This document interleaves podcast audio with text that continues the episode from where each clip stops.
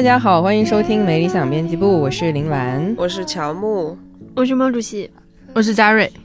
哈哈，继上周我这个重感冒，然后鼻音很重，加智齿发炎之后呢，这周我已经好了，但是我拔了智齿，然后现在智齿还是有点疼的，然后呢，那个变成了我们吴师傅得了这个鼻炎，季节性鼻炎是吗？北京特有鼻炎，就是鼻炎是北京给每一个人的馈赠，所以现在呃，我们是一个身残志坚，仍然在录憋客的这么一个状态。Anyways，我们今天要聊的这个话题呢，其实是花钱行为观察，就是大概会聊一下我们每个人的一些消费习惯啊，以及浅浅聊一下金钱观吧。所以呢，呃，今天的第一个问题。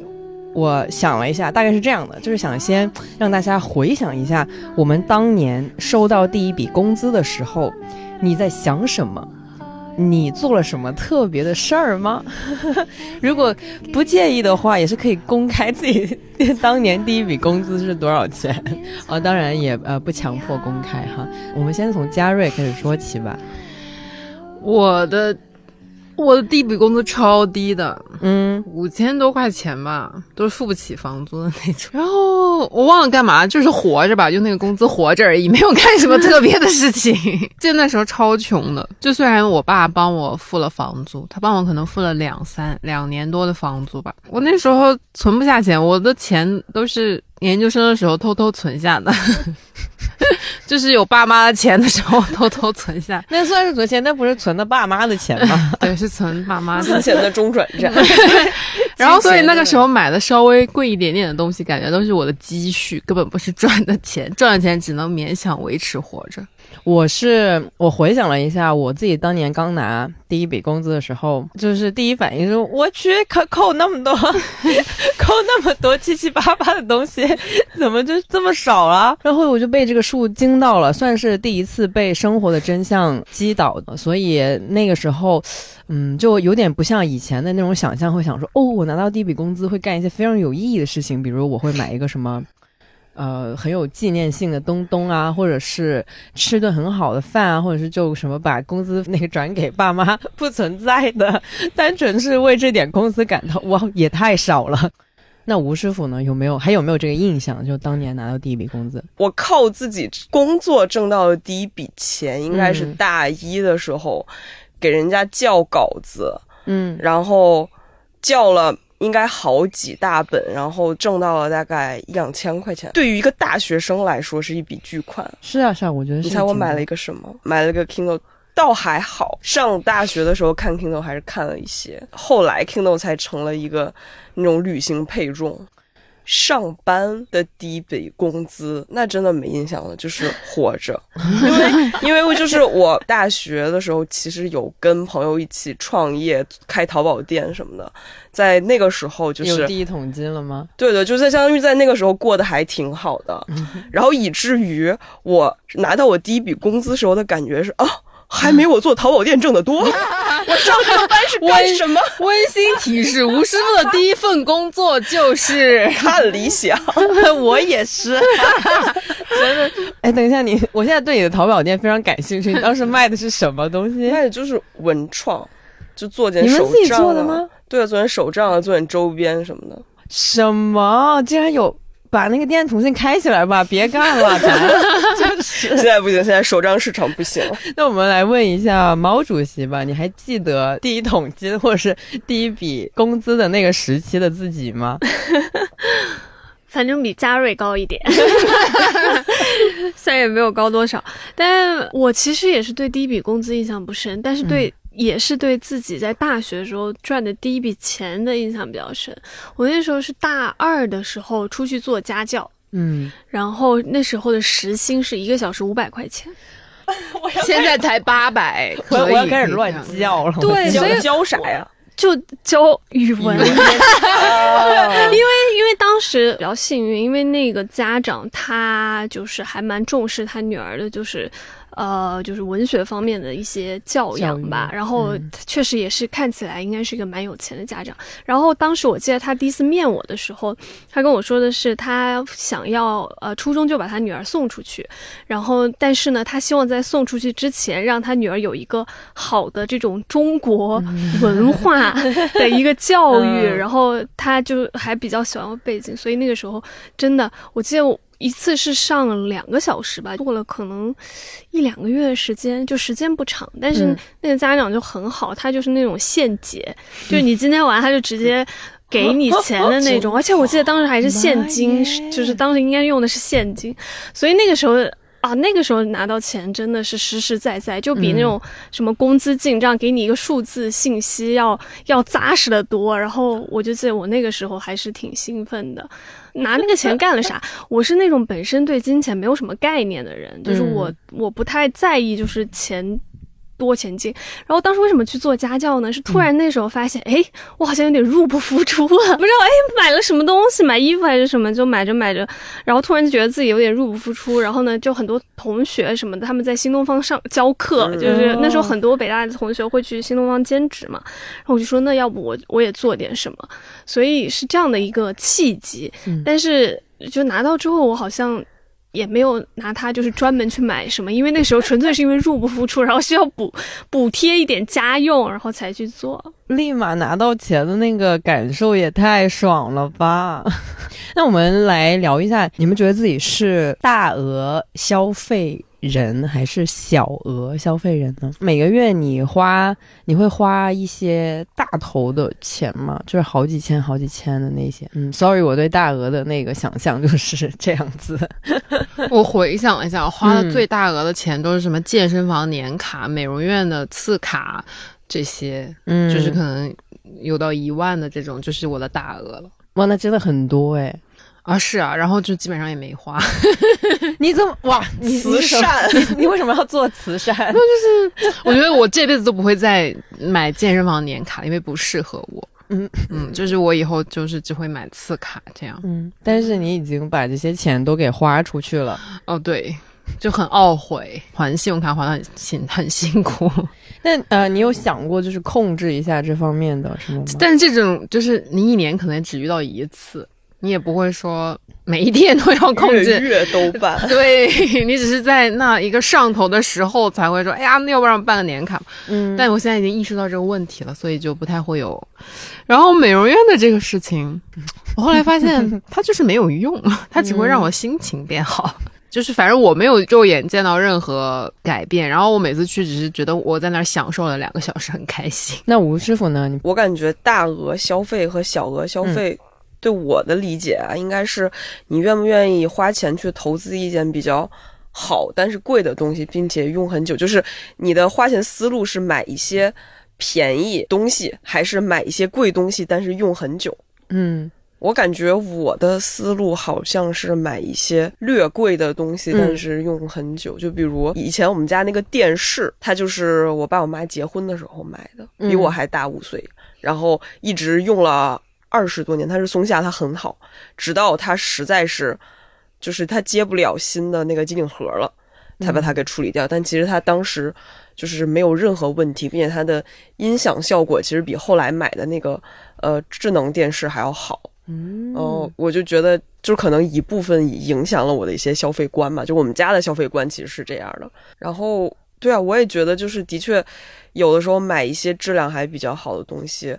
可以用很久的话，其实它的性价比还是比不断的去迭代买便宜东西是高的。就比如我应该是大二的时候买的一双马丁靴，嗯，到现在还在穿。哦，你是这样子，我觉得你的这个解读非常的好。我肯定就是属于那种小额消费，我是一个很抠的人，然后我有一些很奇怪的看待。金钱的一些看法，就比如说，我很追求我每个月的那个花销得是非常相似的。比如说像刚才吴师傅讲的这种道理，其实我也很懂。但是呢，我就很不喜欢看着我那个账单，就是某一个月突然高了。好几千块钱。我有这一层的这个心理原因，导致我不会突然买特别特别贵的东西，就是我必须得想办法在别的地方给它那个叫什么平衡。这个其实意义不大，它更多是一种心理上的固执，一种执着。你这是什么掩耳盗铃的方法？哦，我就是很掩很掩耳盗铃的，而且我甚至是那种，就是比如说有一次什么在某些地方亏了一些钱，然后我就会想办法从一些别的花销里面安慰自己说，没关系，这个地方是你你挣了一点钱，然后你可以把它补掉。比如说，我就会。呃，去什么多抓鱼，使劲多买几本书，我就想说，嗯，没关系，你你这个月又卖了什么十几块钱的书，可以，你那天就是买贵了的那个东西就可以给你补上了。就是我，我有这种很奇怪的心理。但是你有每个月必须要存多少钱的那个限制吗？我没有，你也没有在存钱，但你就是在限制自己的花销。对，然后你的工资也没有变。对。心里有一杆秤，可能会觉得，就是如果那个数字有一个比较大的浮动的话，我就觉得啊，我的人生要失控了。但是我觉得其次就是，不管是喜欢投资一个比较贵、比较好的东西，还是愿意买一些就是经常性的替换一下自己的便宜东西，都是。嗯，没有没有什么好和坏，因为有的人就是他买了一个很贵的东西之后，会有很大的心理负担，并且会很害怕自己把它给用坏了。其实对他来说，买一个平替会用的更开心。猫爷跟嘉瑞的消费习惯呢？我应该是大额小额都乱花，我真的是一个完全不会太在意花销的，就除非就是像我说的入不敷出的时候，我会考虑一下。但基本上我其实是看需求。就是我到底那我我下单的那一刻我的需求是什么，所以我也会买便宜的小东西，然后呢，可能它是更经常使用的。但是我曾经有一段时间就是很痴迷于买贵的，但是我很奇怪，就是我从小我我妈、我大姨还有表姐，他们都是那种很爱买奢侈品包，就是那种你去留学，嗯，然后他会嘱咐你去哪去那个，对对对，去免税员给他带这个，然后我姐也是。他本来就是收入很高，然后又在金融行业，所以他我理解就是一半是他特别喜欢，然后一半是他必须用那些东西来每天出门要搭好什么包什么，就他他真的有巨多巨贵的包，我就对那些东西毫无兴趣。我从小就对那些没什么兴趣。然后我唯一买过的就是那种小轻奢的皮包，就比如 K Spade 那种年轻女生会背的，可能那么一两个，然后我现在也都不背，我就觉得。Why？为什么要背？就是它，而且皮包又很沉，然后我又不爱搭配，我自己就是勉强活着的状态，我不太需要那个东西，所以这个奢侈品方面，我完全没有任何执念。嗯。也不是他们的顾客，没太有向往过，没有，就是我们文化公司，大家都背帆布包、穿帆布鞋的 地方，我觉得哇，找到了组织。我们最贵的帆布包应该是一泽吧？对，就但是自产自自销，但是人家是帆布包中的爱马仕，好的好的。我也是基本不买，但是对我出去玩的时候，经常帮朋友买，然后呢，我就去店里买的时候，顺便大吃大喝。因为那个他那个店里 就会好好的服务你，然后我说好，我就享受，然后帮朋友买了包，然后我就出来，大概这样子。因为我也是觉得，就是我买个包，我还要伺候他，我自己都过得破破烂烂的。因为你买了一个好包，就有可能，比如地铁过安检的时候，就给他垫点什么，就是不愿意让他过那个安检。就是我能理解很多女生会觉得，呃，需要一个包，就比如镇场子。咱们这个行业当然不用。等一下，我们要我们说我们要正常的正常子用一用一则帆布就已经就觉得都有一点 over，我们就拿那个理想国 M 系列那个帆布包一甩甩在桌上，对。正常。对，然后或者就是在这方面有一点点虚荣心也很正常嘛。呃，不过我的感觉就是说，就比如我去呃出门逛街，然后进一些好的牌子店，然后害怕那些 sales。看清我或者怎么样的话，那还不如就让他们看清我，我会好受一点。很多这种东西，所谓的花钱不花钱，也跟一些个人对于生活的仪式感是有关的嘛。那你们自己就是回看你们每个月的花销，你们在什么地方花的钱会比较的多呢？就我觉得这他就是个记账的人，我从来不回看我的花销。你们都不记账的吗？不记账，我也不记。为什么？为什么要记账？我就是看清楚我的花销。对 然后呢，你会成了两你会就他调整。嗯，有时候会，就有时候我看我每个月，可是有些就是必须要做的，你怎么调呢？那些那些就是记在那儿，就是我我有个底啊，然后就没了。记账你怎么记账？我用软件记啊，我也是每一笔每一笔都会记。我也是每一笔都会记。我可能是就是我上小学、初中、高中的时候，爸妈给我的零花钱还比较多，然后我觉得那个时候就养成了我一个就我爸的那个习惯，这样他说你就花，你记它干嘛？就是他大概肯定说过类似的话，所以我就我就会花。我倒也不是说乱花，但是。我就觉得花就是花了，花你就是用到了。我并不是那么铺张浪费的人啊，所以说，大部分的消费心里还是有数的。就是你人生到现在还没有花秃噜过，没有 花秃噜过，这个说法。什么叫花秃噜过？就是你的入不敷出了吗？差不多，差不多，就是不小心。花的太多，那没有，就是你自己对你的收入还是很有心里很有 B number 的情况下，你大概不会这样。而且工作这么多年，多少有一点点积蓄，就不至于到那种情况。我觉得我对财务状况非常堪忧的时候，可能就是去年年底到今年年初，因为要装修房子，然后那边要付房租，然后开始还贷款，然后就整个就是我我真的做了一张表。嗯，把我的钱捋了一下，发现哦，就勉强可以度过上半年那种状态，就是多花一分都不行的那种状态。提前知道了这个状况之后，我就几乎上半年没有买过新衣服，然后就是控制。吃当然没有没有特别限制，但是真的衣服就不买。花呗、借呗这些我都没有用过，我觉得那个很可怕。这样子，嗯，猫爷也也不看，完全不看，完全不看。我我唯一会看的是每个月的信用卡账单，就我大概就知道我这个月花了多少钱。那差不多也是算是被动记账了。嗯，对，因为我基本上用信用卡会比较多一点，然后我是那种就是当当月花的可能差不多就平了。我可能会在就是看到我这个月的账的时候。有短暂的反思一下，但是不保证这个反思对下个月有用。我也是，我也是这种，就其实我就是单纯对于我的钱花去了哪儿，它干嘛了，抱有一些浓厚的兴趣。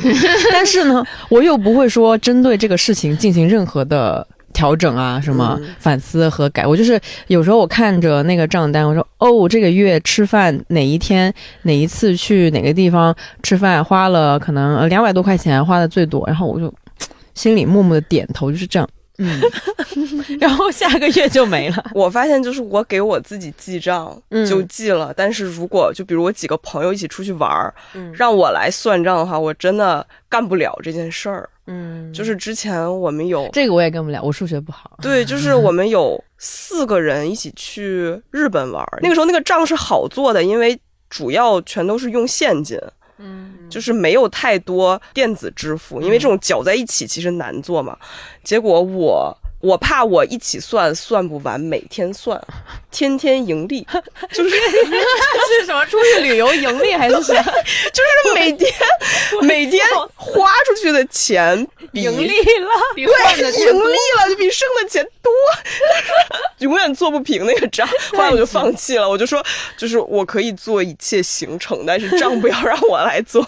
嗯，哎，你回答那个问题了吗？什么问题？就是每个月最大的花销是什么？我不知道，他不知道给看那场店的钱吗？个月最大的花销，你应该去办信用卡，让这些钱都成为你的信用卡积分。是啊，如果让我垫钱的话，我会非常的生气，内心内心啊，因为我就是从小我也不知道为啥，我就是一个我们那边有个词叫守财奴，你知道吗？家里人小时候就这么叫我，他说：“哎，你真的好守财奴啊！”就是因为呃，也会家里给一些零花钱嘛，我会把那些钱 非常平整的。放在我一个小小的包包里面，它每一张人民币都是非常值的，很美。那个，而且我会按他们的颜色给它分好，就是一块钱、五块钱，然后十块钱、二十分好哦，不好意思，颜色分好啊，确实也按颜色，然后然后一百块钱这有很多，然后就很漂亮。现在蓝妹已经给我一种史高治的感觉。什么什么治？史高治就是唐老鸭他叔叔，金库里面游泳的那个，然后出门不捡就算丢。对，我觉得这个东西还牵涉到我交友的一个事情。就假如说我跟一个人呃交往，然后我发现经常是我在帮他付一些东西的话，我内心会很生气。就 就比反省了一下，没有没有没有没有，大家都没有，因为可能有的话早就被我绝交了吧，不是朋友了。遇到过那种算的巨清楚的，就是是我在香港的时候，因为香港出去。吃饭会有小费嘛？啊，然后呢？哎，有小费吗？有的，有的。然后呢？他的 A A 不是按人头 A，是按吃的东西的比例 A。这这我这也怎么算？对，然后他不仅要求这部分 A，还要求小费也按那个比例 A。然后我说我算不清楚，你告诉我我要给你多少钱。他能算清楚，就比如一个点心有三份。哦，然后那么着比例来算它，反正反正我我我是算不清楚。那这种人就是属于数学好的我，就是这样。我我可能是因为数学不好，哇，真的是厉害厉害，respect。当然就是跟我们自己，我肯定不会那么的计较了。但是我曾经跟一个男生吃饭，然后他吃那个乳鸽，他比我多吃了一块，然后我很生气。我内心很生气，我想说那个乳鸽很好吃啊，我也想吃，你为什么没问过？因为他没有问我，然后就是大家。就是我 expect 一个对半分，然后多出了一块，然后他也没有问我，然后他就夹走了，然后我就是 内心生气。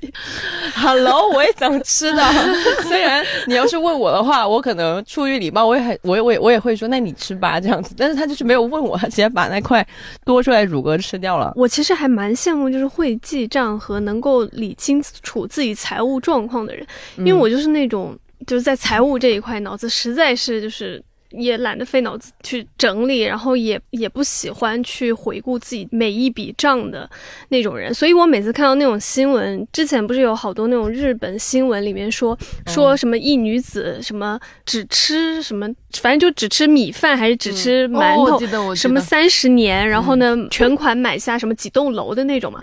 然后每次看到 那种，不是我都很羡慕，我就想说哇，我也好想有这种能力，因为我花钱是属于我就说嘛，我是那种当下型的，就是。我这一刻觉得我就是要买，那我就会买，然后我不会考虑，比如说它到底实不实用，然后呢以后我会用到的频率有多高，然后这个东西到底有没有意义，我就我就不是就很不擅长去做这样的事情，所以我每次就是看自己信用卡账单的时候，都会自己都会，就是心里会一惊，然后吓到，但真的是不决定我之后的一个花钱的一个习惯。我自己回想了一下，我每个月最大的花销就还蛮平均的，就是平均的？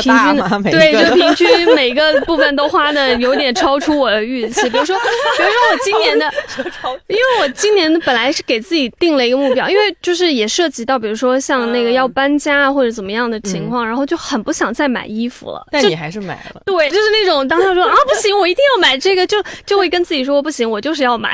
我感觉我就属于那种恩格尔系数很大，就没有，就是吃的占消费总额比比例比较高。对，就是为什么这个是恩格？穷穷人的。就是恩格尔系数会偏高，对，就是没没法控制，因为你吃的东西一定要吃嘛。比如你进入一个比较好的消费阶段的话，你的恩格尔系数就应该下去，就会搞一些什么精神消费呀，搞一些买什么衣服呀什么，买开理想会员这种，差不多，差不多。但是我就属于那种恩格尔系数没办法控制，它就是在那里。嗯，我也许可以控制一下的，大概是这个买衣服。嗯。对，但是其实该买的还是会买，但只不过是在我收到它的时候，就是我挑剔它的程度会调高，就会退，我就会退。原来这个叫恩格尔系数，那我觉得我可能也是算那样的。我是在吃方面会比较的没有办法控制自己，有时候我也很想吃陶陶居，然后有时候很想吃 安妮。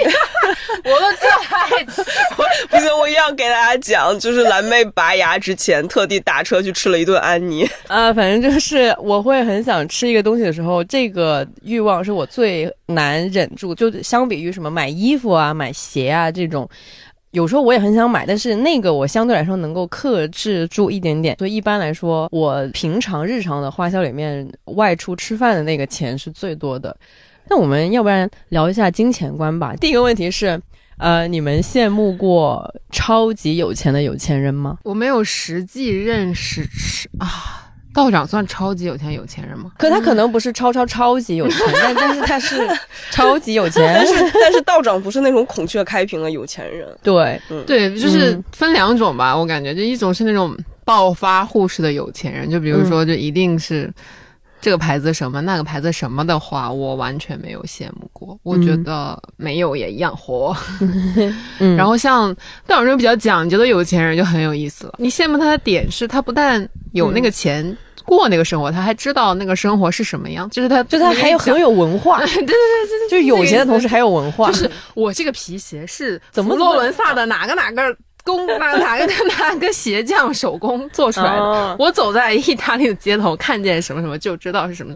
我的那个那个什么剃须刀的刷子是什么什么毛的，什么之类，大概就是他会讲这种话嘛。然后就是那个东西，按理说应该等很久，他可能还有一些私人关系，然后能搞到。嗯，对，大概就是这种程度，还是会羡慕。我觉得这种带略带趣味的有钱的生活还蛮有趣，但是它也需要你付出很多的时间去了解。嗯，和学习吧，就就挺好。就是我们对于富裕的那个想象，不就是你想买啥就买啥，想干啥就干啥，你也不用工作，你也不用干嘛，大概是这样吧。纯从这个角度去想的话，那还是会想一想的。嗯，但是你要说羡慕呢，那你没有这个实力，你就也这样吧，大概就是这个状态。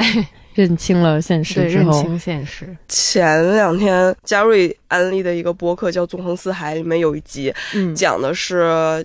金钱心理学对，里面对这段讲的还挺好的，就是说我们的金钱观其实是在我们很小很小的时候形成的，嗯，然后呢，其实我们一直都在根据自己的金钱观做最理性的判断，只不过我们的这个理性判断一直是取决于自己小的时候那个时代，嗯，所以它很有可能跟现在是脱节的。然后包括我们对有钱。这件事儿的羡慕，也是因为就是在在我们小的时候，很多人是就是你身边的有钱人跟你也没有差一百倍的生活。我知道他有钱，但是我们也喝一样三块钱的可乐，大概这样。但是呢，长大之后来到更大的城市或者其他国家，会发现有钱人跟普通人之间的差距有一万倍那么多，然后就会觉得，那我是不是过得太差了？是不是我就？也得去追求一些，虽然我现在买不太起，但是我觉得很好的东西来。补上这个差距，用这个来阐述我们对有钱人的这种羡慕，还是说的挺好的。对于我来说，不知道是幸运还是不幸，就是我很小的时候，就是我的小学阶段，就被迫被扔进了一个就是贫富差距非常大的地方，一个神奇的小学，被迫跟就是知道我的身边的人，他很有可能就是特别特别的有钱，他们其中的很多都特别特别的有钱。就是我如果在小的时候没能克服这种。羡慕的话，那我可能就不能身心健康的长大，所以，我我有同感。对，所以我被迫从小修改了我的初始设定，挺好的。那我们的毛主席呢？我不羡慕有钱人，但我羡慕自由人。当然，现在的话，因为我们就处在这样一个资本主义社会里面，嗯，所以你钱一定程度上确实决定了你的自由。但是相比较来说的话，我更羡慕的是那种就是在他的能力范围之内，他能享受到就是充分的自由。就我应该很早以前说过吧，这可能是我人生价值序列里面对我来讲最重要的。我见过的很多有钱人，或者说我身边接触过的很多有钱人，就是他虽然很有钱，或者他的身价，就是他的。因为我认识一些朋友，然后他们自己创业，然后呢有非常好的一个成就，嗯，然后他确实从身身价上，还有他的资金上都是非常的充裕的。但是你说我羡慕他生活吗？我觉得我不羡慕，因为他非常，呃就是作为这样一家公司的一个呃，就是老板吧，或者董事长之类的，他会担负的责任和担负的事情要更多一点，所以我其实还蛮不羡慕的。相比较来讲，比如说像。呃，现在的道长吧，就以道长为例，我也不知道为什么道长今天成了我们一个基准。就是道长肯定没有对道长，他肯定没有比那个人更有钱，但相对来讲他更自由。那如果这种情情况下，我会更羡慕自由的人。就是我觉得这个是很重要。包括其实我更羡慕的是那种。能让自己自由的那种心态，就是我们之前不是公号这儿不是采访过好几个，比如说去什么中东旅行，然后去什么澳大利亚掏海胆的，掏粪。的，对对对，就是掏海胆粪的这些这些人嘛，然后就是各种各样的那种生活方式，他就是。自己享受那样的生活方式，就是他可能不一定很有钱，然后他要通过一些打工的方式了，然后来赚钱。但是我自己是觉得，就是那种生活方式或者那种生活状态，我更羡慕，因为我觉得那真的，呃，某种意义上可能是达到了他想要的自由。那个是我更在乎一个东西，因为我我其实一直就今天这个主题的时候，本来一直是很想说，其实，呃，我我有的时候很不解蓝妹那种在以前的。的那个 理念，因为因为在我看来的话，就是要想清楚的是说，你要那么多钱，你到底希望通过它来换取一些什么东西？我自己的感觉是说，钱它是只是一个工具，就是你要拥有那么多的。工具的情况下，你到底希望通过它来获得的是什么样的一个东西？我觉得那个是更重要。就很多人现在可能只是觉得说啊，我我一定要变有钱，然后呢，但是他其实对于钱的概念是很模糊的，或者是说他对于占有多少钱财富对他来讲才是他认为的那个就是充裕的一个状态，其实是没有清楚过的吧？你即便拥有那么多钱，但你想，如果你一分钱都花不了，你不能花它，它只能躺在你的银行账户，或者它只是一个数字的话，它其实没有任何的价值。钱本身的价值是通需要通过交换来实现的，就是它只有在交换的过程中才有价值。比如说啊，我现在可能更渴望的是自由这件事情，那我到底现有的我的储蓄，然后呢，我的我未来的一些规划里面，到底能不能帮我实现这个？事事情，我觉得这个可能是我认为的一个，就是我们很爱说的那个很俗的词，就是财富自由的一个状态吧。就是为什么我我花钱的时候，就是考虑我当时那个需求，不会太在意说那个钱到底多还是少，是因为。我突然意识到，就是钱这个东西吧，它一直在通货膨胀中在贬值。就是我现在会想的是，说我当下去买这个东西，就因为你你现在去想一下，你现在能够同等的钱的那个数额金额，你能买到的东西其实是越来越少的。所以我经常会在消费的时候 说服，就给自己洗脑的一点就是，我现在买这个。比我将来要买这个更值一点，那就看我到底 有没有这个需求。然后如果有的话，我就会觉得说，OK，我今天买的是值的。就我现在更愿意用钱，可能去换一些东西，反而会让我觉得它更有意义一点吧。更能保值，比钱本身。对，因为我觉得你钱放在那儿，现在根本就跑不过通货膨胀，然后你的储蓄，呃，就是那个利率又很差，然后一直在逐年下跌一个状态，然后理财又是一塌糊涂。我要讲一个例子来印证猫爷的话，就是我一个朋友，他一直在炒基金，然后呢，他把他存的钱基本都放进去炒，然后呢，就是。亏了还蛮多的，他最后就是不得不痛定思痛，发现自己实在玩不了基金，把所有钱都取出来之后，给自己买了个包。嗯，买了个香奈儿。他买香奈儿的第二个星期，香奈儿就全线涨价。也就是说，他在炒基金完全没有挣过一分钱，但是买包挣到了。真的，而且奢侈品涨价有点太夸张了。就是比如像香奈儿这种，我我我最近才知道，我整个惊呆。就是你可能比如说像五年前或者十年前吧，你买一个它就是经典那个 CF 那个包，嗯，好像才两万五左右。现在。我记得就是一包难求，然后现在涨到那个价格，我我不知道官方价多少，但我看过五六七八万都有。我想说，我靠，这是什么不亏的投资？对对对，哇，我觉得是确实是这样子的，因为前几年就一直都很流行讲财富自由的那个事儿嘛，然后特别是那阵子，就是也有很多相关的人物报道，我记得很清楚是。呃，那那年应该是人物吧，还有可能还有南方系的一个，也都报道了一个字节的程序员叫郭宇宇，对对对，郭宇老师，然后就是一个反反正很厉害，然后二十八岁可以实现退休，然后就直接去日本，哇，那那个时候真的觉得哇，这也太厉害了吧！但后来应该也是慢慢的听不同人讲和不同人说过话之后，我觉得可能也是马家辉不知道在什么场合说过这个话，可能也是圆桌派之类的。大概也是说过，其实财富自由不是真的一个所谓的金额或者多少多少钱吧？就你要这么说的话，一直是挣不够的。嗯，它还是指你的个人的生活方式。就其实你有的那个钱是可以 cover 掉你的很多生活上的东西，其实差不多就可以了。其实我是不太羡慕那种月薪三四五万的那种人的，但是我会希望在自己的一个范畴里面可以达到一个较高的水准，这个是我自己的一一个心理的一个东西。但是同时我又不会想说啊，我有一天一定要做到月入三万这样子，我又好像又确实没有这个概念。我觉得可能是因为我现在。其实，在现阶段下，我的钱是足够的，并且我觉得我活得也还算开心，还可以。所以，我不知道这能不能算是钱就是够用就好的一个状态。前两天叫那个年会的字幕，然后徐子东老师在现场提了一个问题，就比如说，现在有三个选择，就是基础线是你一个月可以赚一万块钱，然后你要工作五天，然后现在有了一个变化，看你怎么选择。一个是，就是老板突然。大发慈悲，就是一个月可以给你两万块，但是你要付出更多的劳力，就比如说你要付出 double 的那个劳力去赚两万块钱。嗯。然后第二种就是你还可以一一个一周只挣一万，但是你就工作一半的时间，就可能两天半这样。那我肯定选工作一半。像你这种只选工作一半的人，他说就是农民和知识分子。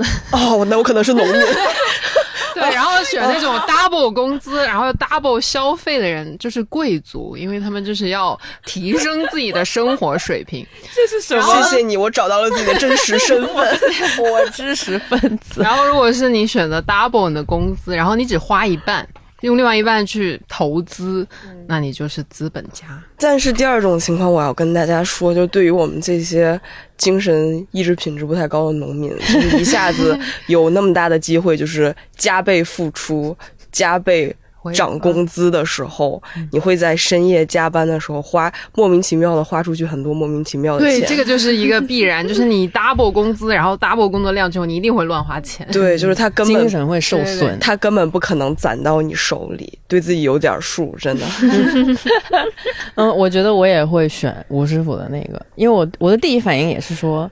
那我想在家里多睡觉，就是没想过要去多干的那个事情。我之前其实也是，就是有尝试过所谓的那个呃月薪提高了之后，但是嗯那时候相应的你工作也会更繁杂，然后那个整个精神状态会更加的疯癫。一周里面起码有三天我都是打车回家，因为我觉得我受不了坐地铁的那个苦。我后来就是感受到一个人能存多少钱，并不是。根据他这个月能挣多少钱而决定的，而是他能不能保持在一个很平静的心理状态。他能保持住这个状态，他就能存钱。我觉得也是。对，就如果你这个人今天就要崩溃了，明天就要崩溃了，那绝不可能存住钱。就我之前还在做编辑写稿的时候，有的时候不就会有商稿嘛，然后商稿会有额外的钱。嗯。然后呢，有的时候那个商稿的周期会比较短，就需要加班或者怎么样。嗯。我就经常在那个时候打开淘宝，花一些莫名其妙的钱，最后花的钱会超。超过商稿得到的钱，进行了无数回场，平了，平了，在做编辑，平衡了，这个就平平掉了，那个账平。然后你会额外的得到一些莫名其妙的东西，对，真的是这样子的。对，就是明明这个钱是多是多了吧，但是呢，为什么人并没有变富有？真的很大程度上取决于你的精神有多么的稳定。那我觉得你要是精神很稳定的话。你会更好的克制你的很多欲望，而且这对就是要回到我们生活在一个资本主义世界，就现在 资本资本它一直在做一个事情，就是要通过这种消费方式让你获得短暂的虚幻的快乐，你往往是下单那一刻是最快乐的，所以而且它又很易得，就是它易得到你就。当下你就可以获得那个快乐，所以的确就是精神不稳定的时候买东西是最简易的，就是你两只有两种，一个就是吃，一个就是买东西，就是消费它变成了一切的解决根源。我情绪不稳定的时候，晚上呃淘宝激动，对，买几双袜子，咱们就是那种典型五十块以下口红经济的代言人。我真的是一根口红还要两百块，呃，口红经济但国产口红，对吧？哦，我之前还有一次花钱很离谱，就是我买那个水乳嘛，选来选去，最后买了一个九十九块钱套装，是那个豆乳的。那我告诉我妈，然后我妈震惊，我说。说你为什么要买？你说你二十，你都二十六七岁，你怎么还买用这种？然后我说啊，九十九块钱很便宜吗？最近的离谱哦，竟然是因为过于便宜。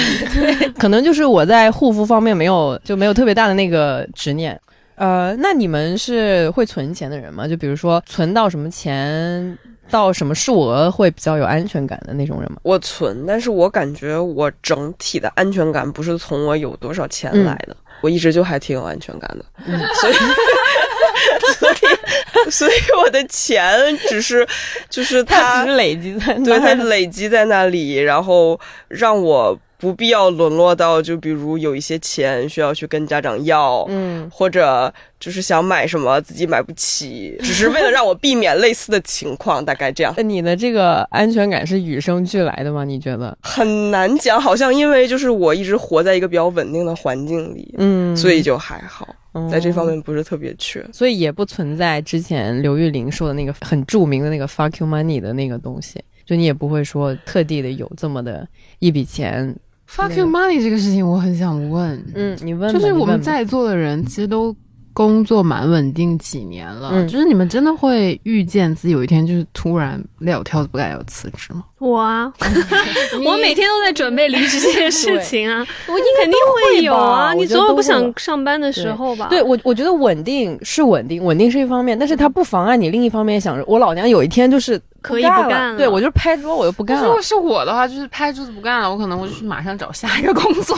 但是你没有想过不工作的方式挣钱吗？快教教我，怎么能不工作挣钱？我我确实觉得这是我们基本这是我们老中人的一个奇怪的迷思，就是好像你必须要有一份工作，就真的非常像那个。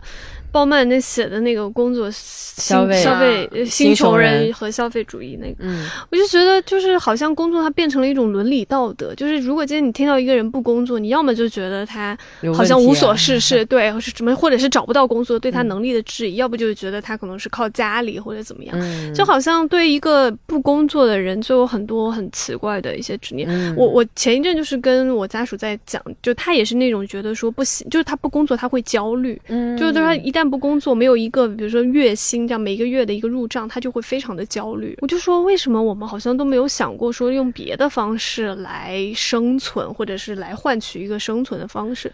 我说，难道真的只有工作才可以吗？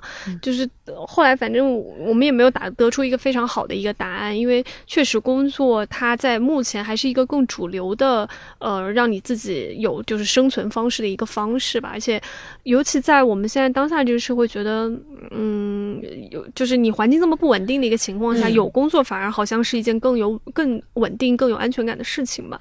但反正我确实是一直在想，就是你存款只是一方面，工作也不是唯一的赚钱的一个手段，你还可以通过很多其他的方式，然后。更重要的是，就是你有没有办法通过，就是根据你自己的一个经济状况去调整你的对生活的一个预期。我觉得这个是很重要的。就是反正我自己感受是觉得不一样。就是即使你有这个 fuck you money，当你辞掉这个工作的时候，其实你还是会有一段时间的很强烈的焦虑，而且那个焦虑不只是说有钱没钱，而是你一种存在感的焦虑。我设想过，就是我不管我有没有一笔存款吧，我突然离职的情况下，我倒不焦虑的是说我就是。活不下去，我觉得，我觉得目前来讲，我觉得在座的我们吧，而且工作这么久的一个情况，多少都让自己维持一段时间的生活是没有什么太大问题的。我觉得更可怕的反而是说你不知道你要干什么，因为工作它。就我们现在谈的工作是一个很抽象的概念嘛，就是一份就是我们叫那个就是 salary man 嘛，你固定领取月薪对薪水的一个人嘛，一个社会人嘛。你要干什么？你想干什么？其实很多时候是工作赋予你的。比如说我这个工作，我这个岗位告诉你，你你就是要完成这些这些。这个其实是你不太需要去动太多的脑子或者去思考，说我到底要干什么。但我反而觉得，当你就是突然决定离开一份职业或者离开一个岗位。停止一份工作，然后你又没有找到下一份工作的时候，那段空窗期的时间更更让我啊焦虑的，反而是说我到底要做什么？就是我想做什么，我能干什么，这之间的那个落差也是一个非常大的一个存在焦虑。就对对我我个人的感受是这样的，就有的时候其实你找工作其实是一个最稳妥的一个方式，但是当你要自己去想，我到底这辈子想要以什么为业，然后呢，我喜欢干什么，然后我能不能把它干成？我觉得这个可能会是更强烈的一种焦虑感和不安全感的一个来源吧。工作还是一个挺大的枢纽站，就是这么一想的话，有很多东西都是通过它穿来穿去的。所以我现在就觉得，就是为什么工作很多时候会令人痛苦，但是你又离不开它，就是因为你有太多东西被绑定在这个工作之上了。然后呢，你包括比如说像呃，可能你们俩可能还好，我和嘉瑞这种就是工作很多年的，其实要转换赛道，然后需要重新去找到自己的新的一个。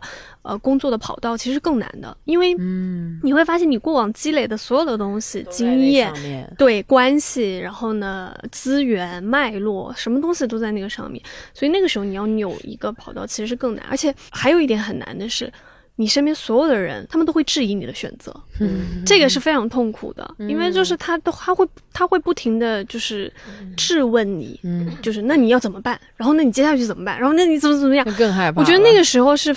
更痛苦的，而且那个时候其实你本身你就已经处在一个相对比较焦虑的状态嘛。如果你身边的人跟你很亲，而且往往是很亲近的人，他会这样去，就是说对，去问很多问题，说啊，那你接下来要干干什么？然后你告诉他啊，没什么特别的计划，就是什么休息的啊。那说那那不是很可惜？然后呢又怎么怎么样？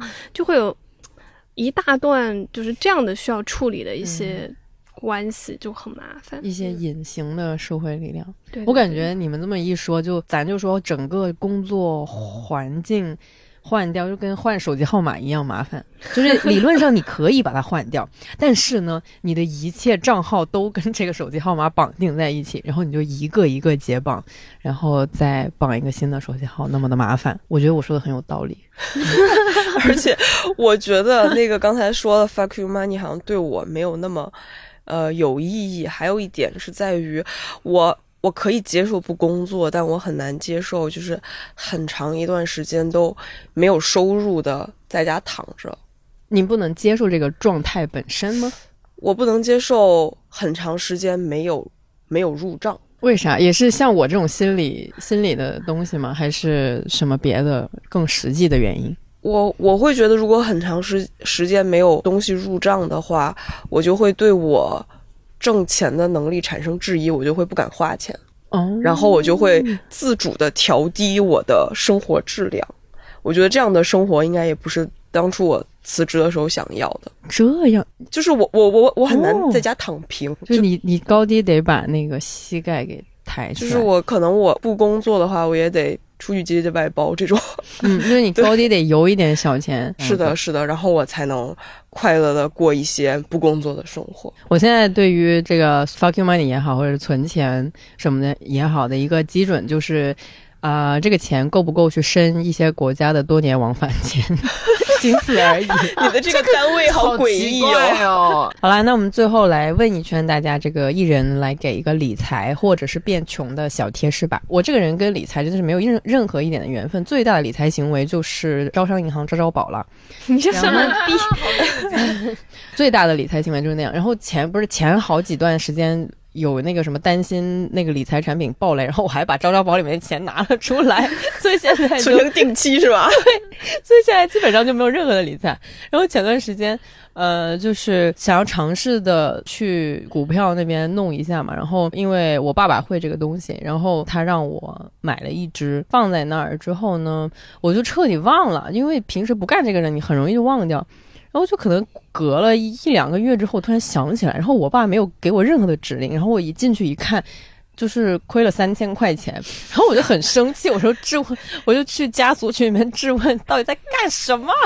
可能也是我爸也忘了的那个，就他也忘了，就是血亏三千，就是这样子。然后我就决定再也不要碰这个啊，所谓的什么股市基金，绝对再也不碰，我只跟招招宝。在一起的这么一个存在，呃，说不像是任何的贴士，只能说是一个呃，我本人是怎么离理财偶尔投资越走越远。我今天 就是这样子。蓝妹说这个，突然让我想起我今天看到一条微博，笑死我了。应该是池斌发的吧？就是那个音乐经纪人，那个你知道吗？中国二点一亿股民里面，二亿人都没有接受过任何专业的，就是或者说相对来讲接受过一定的，呃，投资理财的那个知识的 积累。他说这不是信仰是什么？我要退了，我要退出这门教。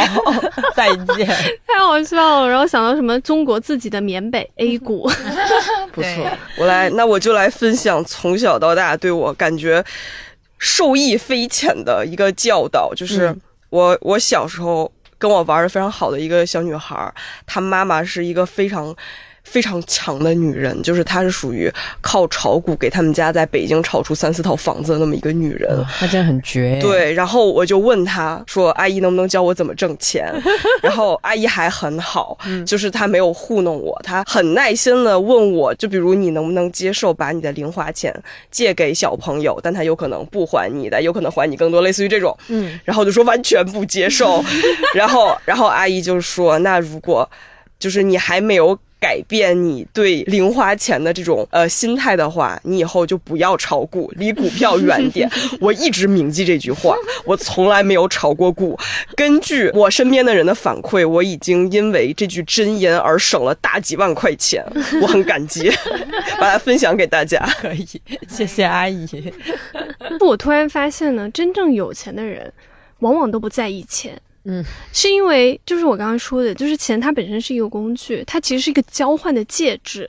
其实如果你真的想挣钱或者赚钱或者赚很多钱的话，反正就我的观察来讲，那些人他往往不是因为说我今天想要挣很多钱，所以我挣了很多钱。他会做一件对很多人有益的事情，就是他是在创造价值的人，往往是就是懂得如何去创造最大价值的人，然后给更多的人提供服务的人，不管那个是什么样的一个服务吧，就是你能够给别人提供价值，比如说我帮助你，然后呢，我帮助像你这样的人，然后我帮助更多的人，我就你帮助的人越多。你反馈回来的那个收益会越高，这个是我真的是觉得说，就是与其把焦点放在钱本身，放在那个数字上，不如去关注说你有什么样的能力，然后能够创造一个非常大的价值。当然，这个价值也可以是说你对这个公司或者对一个什么组织或者对一群什么样的一个一群人，一种同样背景的人，然后你能够给他们提供什么样的价值，把这个价值最大化，你真的就是可以挣到钱。我之前在我上一份工作的时候，接触到一个，他是一个英语老师。他说我我这辈子我只挣什么几种人的钱。然后呢，他说有一种人是是什么小学五，大概啊，就是我可能说的不准确，但他大概意思就是说我只挣小学五年级想要学英语的孩子的家长的钱，因为小学五年级这个概念是会不断的。就是不断会有新人，嗯，过这个，就是你永远都会有小学五年级的这样的一个人。然后呢，我能够给他们提供最好的英语教学，就是这针对这一群人的英语教学。然后我就是抓住他们，然后我把他们服务好，我从头到尾就服务这群人，把他们所有的需求我都考虑到，然后我为他们去创造价值。这就是我觉得还是就是你你怎么去看待金钱的本质，就是你的金钱永远是要通过交换来的，无论你是花出去还是赚进来，其实都是一个在交换价值一个过程。随着猫爷的讲话，我在回想一些我的那些，他倒也没有在创造价值，但他们非常非常爱钱的人。有一部分也赚到了钱，就是他们会紧跟风口，就是比如说前几年不是流行那个微信的私域流量吗？他们就会打造一系列自动跳转的东西，就让你从这个海报一直扫扫扫扫扫扫到他们的群里面，就是他们会做这种事情，把人聚集起来，或者是后来转到了抖音，就也同样的方法，他们他们用所谓的。短暂的运营和营销方法，把你这个号做起来，然后再把它倒卖出去，或者是用他这一套急速涨粉的方法论把它卖出去的方法来挣钱。我认识一些这样的人，然后他们基本上现在都跑到杭州去了，或者是另外一群就是一直在大厂跳来跳去的人，就大概。当然，我说的这个有钱都没有猫爷的那个有钱有钱，他们都是 他们就是在追着风口跑的人，然后他们都现在过上了不错的生活，但是我觉得就是他们跟我是完全不一样的人，嗯，然后呢，你说我有没有那么爱钱，爱到说我现在要挑到一个，那我可能也去不了厂里了，厂里可能有一些限制，嗯，但是你就说年轻的时候，你有没有想过吧？是去厂里还是怎么样的那种？听起来好像去富士康打工。总之就是我的点就是你别别别扭，你想，你真的爱钱，你想挣钱，你就去挣。嗯，你总有一些方法能挣钱，不管是混圈子也好，发明一个东西啊，或者是去厂里也好，你总是能挣到的。但是你如果心里就是排斥它，不想做它，那你就安心的过你现在的状态农民生活，对，过农民小农安贫乐道。对对对对对，你就不要别扭着说，你一般你一边并不想付出那些，或者是伤害自己那么多，然后你一边又。又又看着那边，对，就是我也要三五万月薪什么的，那不可能嘛。嗯，就是这一切都是有代价的，你就承受就好。嗯，我没有别的方法，因为我也很穷。就是 想清楚自己真的真的 really 想要的东西，然后不要拧巴的活着。对，你也你的人生的目标也在变化，然后那些。结构和父辈加加给你的那些目标和愿望，你也可以去分辨它到底是不是你真的想要。大概就这意思吧。再见。好的。哎，没有，我刚刚是想说，就是嘉瑞刚说那个追风口这件事情，我觉得。这个我不建，我不建议，因为你不知道风口在，你不一定知道风口在哪，风口都是你回头看才意识到，哦，那是风口。